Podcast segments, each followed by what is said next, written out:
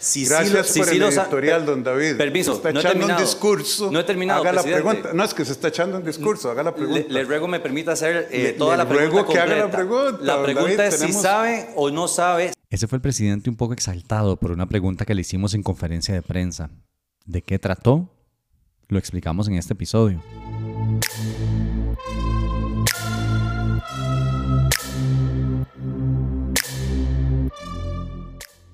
Hola, ¿cómo están? Yo soy David Barrientos. Bienvenidos y bienvenidas a este espacio semanal que tenemos para analizar las noticias más importantes de Costa Rica y el mundo. Le llamamos The Week. Esto es un proyecto de periodismo independiente y si ustedes les gusta y quieren mantenerlo vivo, la mejor forma de hacerlo es a través de www.patreon.com slash lahoratica. Hoy hablaremos sobre algunas motivaciones que no mencionó el gobierno a la hora de comunicar que terminó su convenio con CINDE. Explicaremos el nuevo proyecto presentado sobre plataformas digitales y taxistas, un duro golpe a la libertad de prensa en Costa Rica y otras cosas más. Iniciemos.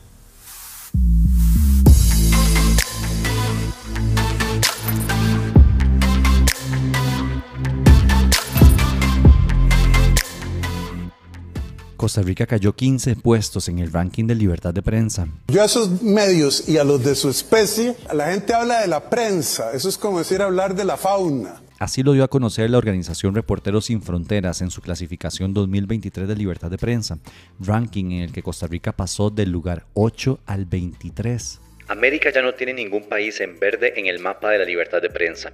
Costa Rica, que se mantenía como el último bastión de la región con una situación buena, ha cambiado de categoría debido a un retroceso muy marcado de su puntuación política. Indica el informe. Este destacó además que ciertos medios sufrieron ataques verbales en el último año y el Ejecutivo restringió el acceso a la información pública. Y es que todas y todos hemos sido testigos de los berrinches, la mala crianza y la falta de todo tipo de respeto del presidente Chávez hacia los medios. Bueno, hacia algunos medios de comunicación, porque es más que claro que algunos le hacen la masaguada, entonces ellos no son la prensa canalla. Sin embargo, a los que le cuestionan legítimamente sus decisiones se ha dedicado a atacar sin pudor alguno. Esto, entre otras cosas, hizo que Costa Rica ocupase ahora su peor puesto del ranking desde el 2010. Como era de esperarse, nuestro presidente, cuyo nivel de inteligencia emocional es la de un niño de 5 años, no dudó en criticar a la organización sin fines de lucro e intentar desprestigiarla. Una de las razones que este,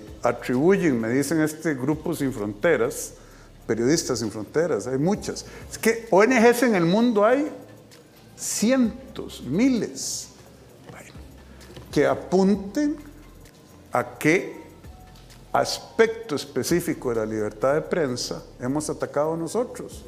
Hemos atacado ideas. Falso. Han atacado periodistas y medios con nombres y apellidos.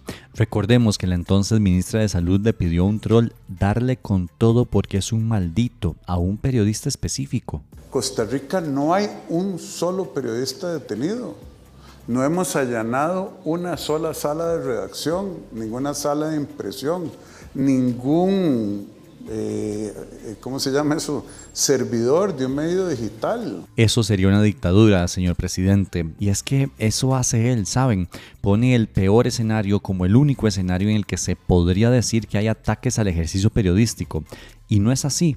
Esta administración ha hecho cosas como fotografiar muy de cerca a periodistas cuando hacen sus preguntas en conferencias, por ejemplo. ¿Para qué hace eso? ¿Será como un intento de intimidación? Esta administración la emprendió usando instituciones públicas contra empresas de dos medios de comunicación que no le agradan al presidente. Chávez mismo se comporta de una forma altanera e irrespetuosa con periodistas en sus conferencias, insultándolos, interrumpiendo sus preguntas, etc pone limitaciones al acceso a información pública, no publicando actas de juntas directivas como la de la Caja o el Consejo Superior de Educación, por ejemplo. Cuando uno les pide información, duran muchísimo en contestar y cuando lo hacen envían datos equivocados para que uno les tenga que pedir corrección y duren otro montón de tiempo. Todo eso lo hace este gobierno. No se necesita cerrar un medio ni allanar una sala de redacción para dificultar y atacar la libertad de prensa en un país. No se crean ese cuento de que él no está haciendo nada.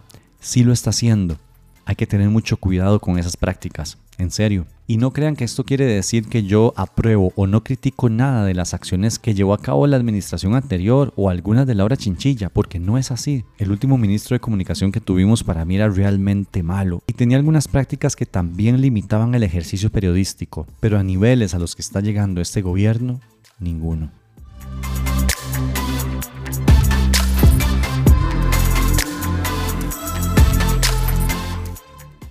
El presidente anunció como parte de su colorida pero muy ineficaz operación de seguridad un proyecto de ley que permitiría la extradición de costarricenses que hayan cometido ciertos delitos como narcotráfico. La extradición es la entrega de una persona que hace un país a otro cuando se le requiere para juzgarla por la comisión de algún delito, es decir, forzar a una persona a salir de un país a otro por temas judiciales. En Costa Rica, la constitución política dice en su artículo 32 que ningún costarricense podrá ser compelido a abandonar el territorio nacional. Compelido significa obligado. Eso quiere decir que ningún tico puede ser obligado a salir del país y como la extradición es obligar a alguien a salir del país, la extradición está prohibida a nivel constitucional. Sin embargo, el presidente anunció y la fracción oficialista presentó un proyecto de reforma a la Constitución para que esto se pueda hacer. El problema es que jurisprudencia de la Sala Constitucional, que es el órgano encargado de interpretar la Constitución y decir si algo está dentro de la Carta Magna o no, ha dicho que este tipo de reformas no se pueden hacer mediante un proyecto de ley normal y corriente. ¿Por qué? Porque la prohibición de la extradición está puesta en nuestra constitución política por la última Asamblea Nacional Constituyente que redactó el documento de 1949. Es decir, está ahí puesta por los padres originales de la Segunda República y para poder cambiar un derecho que está puesto por la Asamblea Constituyente se necesita una nueva Asamblea Constituyente. Eso se lo explicamos al presidente esta semana en conferencia de prensa. Y así fue el intercambio. Sobre el proyecto de reforma constitucional para extraditar costarricenses que cometan ciertos delitos. Usted lo, su fracción lo presenta la semana pasada, eh, usted lo menciona ayer en su discurso de rendición de cuentas y hoy es convocado en sesiones extraordinarias. Sin embargo, jurisprudencia de la Sala Constitucional ya ha dicho que la Asamblea Legislativa tiene limitaciones para aprobar este tipo de reformas, que básicamente se necesitaría una Asamblea Nacional Constituyente para aprobar una reforma como la que su gobierno y su fracción presentaron. Mi pregunta es, ¿usted sabe sobre esta jurisprudencia? Eh, hoy cuando convocan el proyecto, ayer cuando lo menciona en el discurso, eh, la semana pasada cuando lo presentan, eh, usted y su gobierno saben que se necesitaría una reforma, una Asamblea Nacional Constituyente para aprobar una reforma como estas. Si, si no lo saben, ¿Por qué presentan un proyecto de ley sin hacer una revisión básica, verdad, de jurisprudencia constitucional y de viabilidad constitucional? Si Gracias por el editorial, don David. Permiso, está no echando he un discurso. No he terminado, haga presidente. la pregunta. No, es que se está echando un discurso, haga la pregunta. Le, ruego me permita hacer eh, Le- toda le la pregunta ruego que haga la pregunta, La pregunta David, es si sabe o no sabe, si sí lo sabe, ¿por qué presentan un proyecto de ley que saben que necesita una Asamblea Nacional Constituyente para aprobar y que eso es básicamente algo que no va a suceder en su gobierno? Gracias. Obviamente el señor tenía que interrumpir la pregunta porque, bueno, eso es lo que él hace. Dele, doña Natalia, antes de Bueno, contestarle yo con mucho cariño a don David. Vea, Ah, qué bonito el cariño del presidente. ¿Cuánto- ¿Cuántos tratados de extradición tiene Costa Rica con otros países que no sean Estados Unidos? Varios. Y yo ahorita les hablaré de eso. Pero dejemos que el presidente responda. Don David, usted es un apologista del de, el constitucionalismo por su discurso, me da la impresión. Por supuesto que lo soy, porque respeto la constitución política y esperaría que el presidente también lo hiciera. De el constitucionalismo y la sala cuarta como barrera para el cambio en Costa Rica. Dice, es que no se puede. Vea las contradicciones tan enormes en las que nos ha metido la sala cuarta de este país, a quien yo he criticado públicamente con decisiones nefastas. Una dice, el pueblo no puede convocar a una elección constituyente fundamental, solo los diputados lo pueden hacer.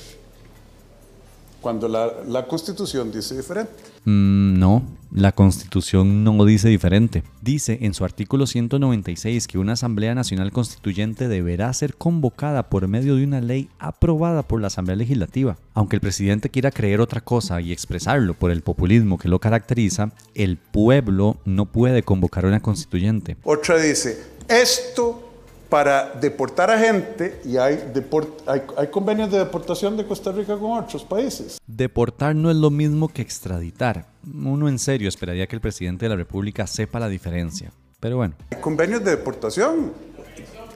¿Ah? Eh, entonces, de eh, sequitur, diría un abogado lógico, si hay un convenio de deportación para otras cosas, de por qué no se ha declarado inconstitucional. Veamos, ya aquí me están preguntando, me están viendo en qué países. Entonces, la sala cuarta hace una confusión en estas interpretaciones. Yo honestamente creo que el confundido es otro, pero sigamos. Porque solo una reforma, solo el Congreso puede convocar con 39 votos. 38. Una reforma constitucional fundamental. El soberano no puede. Ah, pero esta que se le presenta al Congreso, no, solo el soberano tendría que convocarla.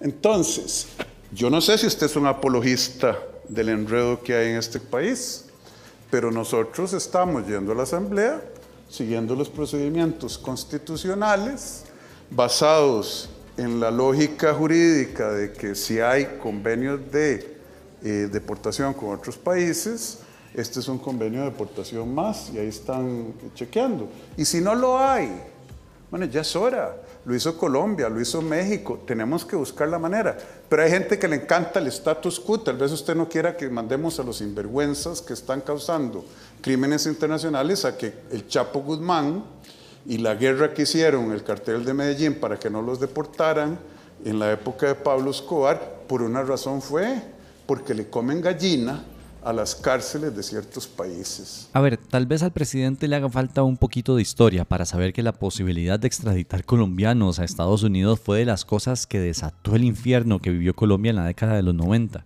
Si no le gusta leer, bastaría con ver la serie Narcos en Netflix para darse cuenta. Pero por el fondo, no, a mí no me interesa defender narcotraficantes y mucho menos gente del estilo de Chapo Guzmán. Lo que me interesa es que si el gobierno promete un cambio, promete una acción, la vende como una que mejoraría la seguridad, esta tenga sentido y se pueda llevar a cabo. Y si no se puede, me interesa conocer si el presidente sabía que no se podía.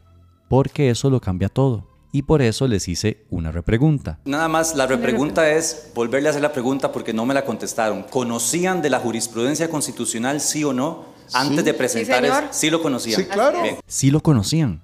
Sí sabían que ese proyecto no tiene viabilidad alguna. Lo saben al día de hoy y siguen prometiéndole a la gente cosas que no pueden cumplir porque es lo que la gente quiere escuchar. Ese es mi punto. Lo que yo quiero es que vean el populismo con el que habla nuestro presidente al punto de presentar algo para lo que se necesita una fucking Asamblea Nacional Constituyente. y sobre los tratados, mientras el presidente seguía con su respuesta, le llevaron un teléfono celular al podio. Aquí lo que estamos haciendo es desafiando.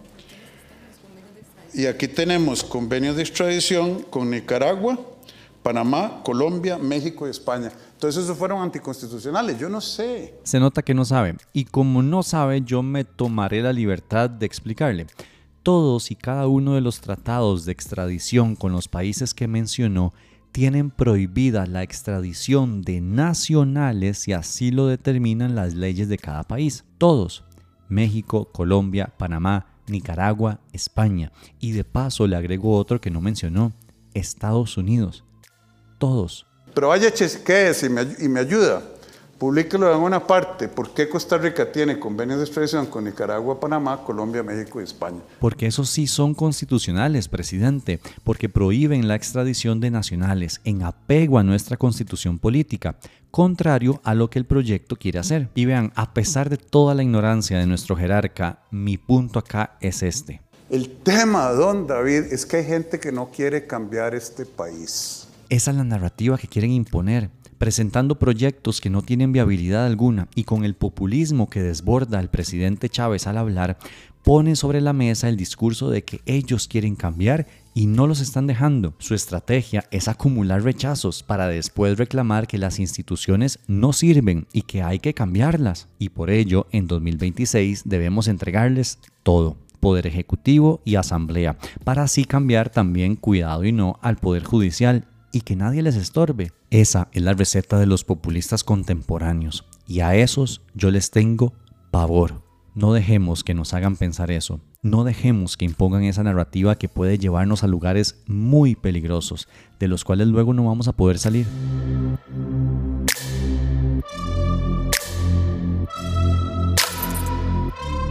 El gobierno decidió rescindir unilateralmente el convenio que tenía con CINDE.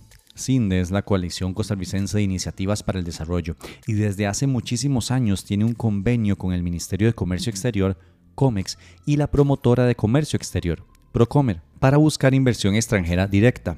¿Ustedes trabajan en Amazon, Intel, Dell, Boston Scientific o alguna de esas empresas transnacionales?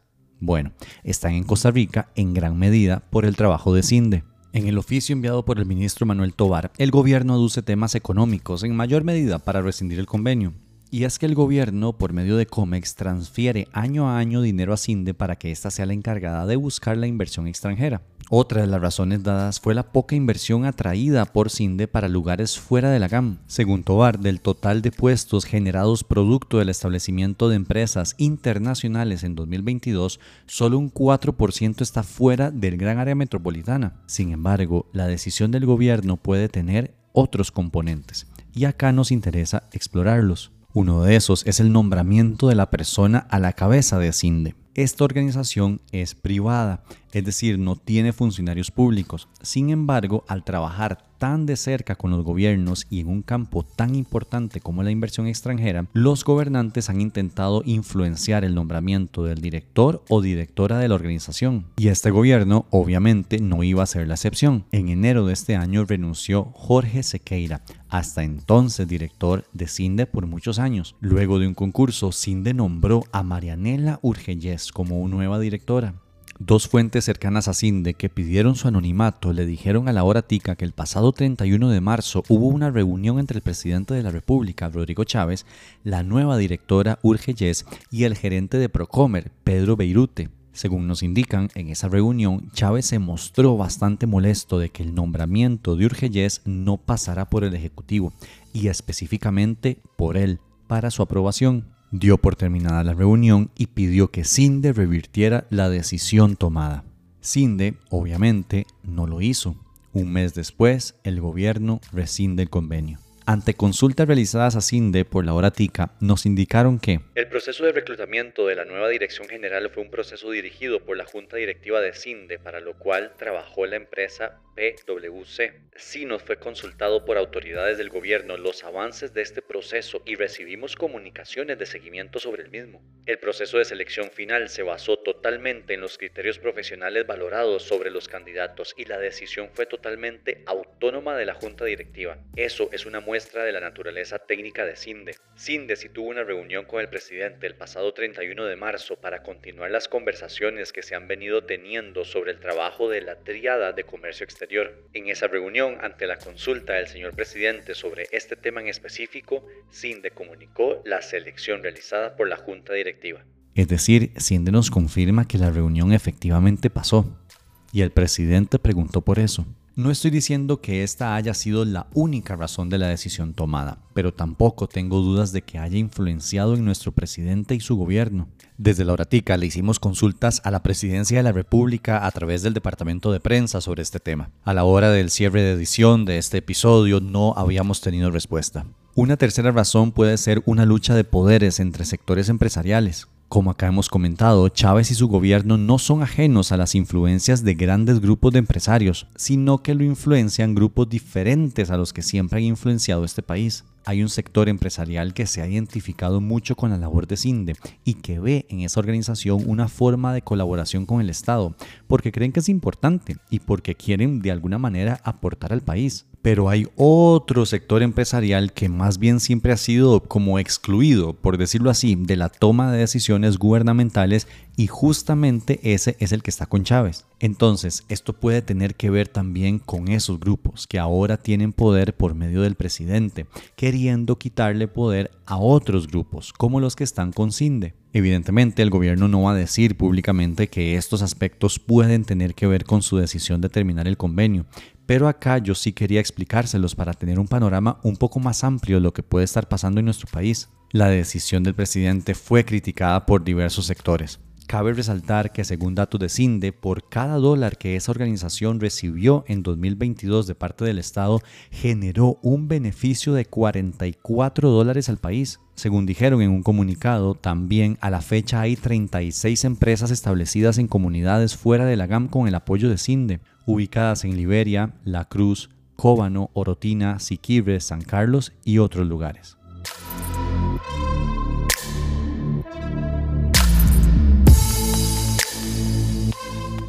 El gobierno presentó un proyecto de ley para regular las plataformas digitales de transporte como Uber, Didi y otras. Esto luego de una negociación entre sectores.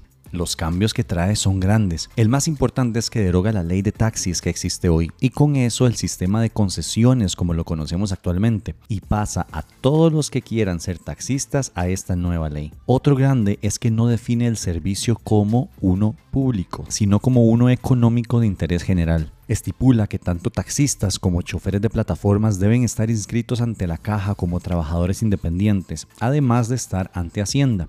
Es decir, tendrán que pagar seguro social e impuestos sobre la renta. Ya con solo eso el golpe será fuerte para estas personas, porque asegurarse como trabajadores independientes no es barato, digamos. Este proyecto no mete a los choferes como trabajadores de las empresas, y eso es importante a la luz de la reciente sentencia de un juzgado en primera instancia que sí reconoció a un chofer de Uber como trabajador. Las empresas tecnológicas, los choferes y los taxistas deberán pagar una anualidad al MOP para poder prestar el servicio. El monto se definirá por decreto. Ese dinero irá a un fondo de movilidad administrado por el ministerio. Este pago les permitirá tener un título habilitante autorización o permiso de funcionamiento, dependiendo de quién lo saque, que tendrá un plazo de vigencia definido y podrá ser renovado. Sobre el precio de los viajes, dice que debe haber una rentabilidad mínima bruta para choferes y taxistas y este será definida, ojo, por el MAKE.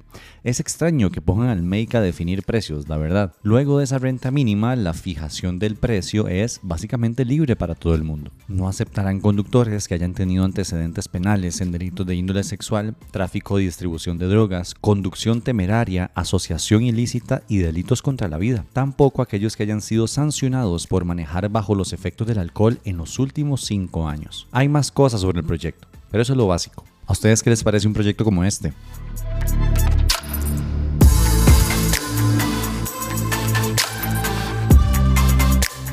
Esto fue un resumen del montón de cosas importantes que pasaron la semana del 1 al 5 de mayo en Costa Rica. Recuerden que si quieren apoyar este proyecto de periodismo independiente, la mejor forma de hacerlo y mantenerlo vivo es a través de www.patreon.com slash. Chao.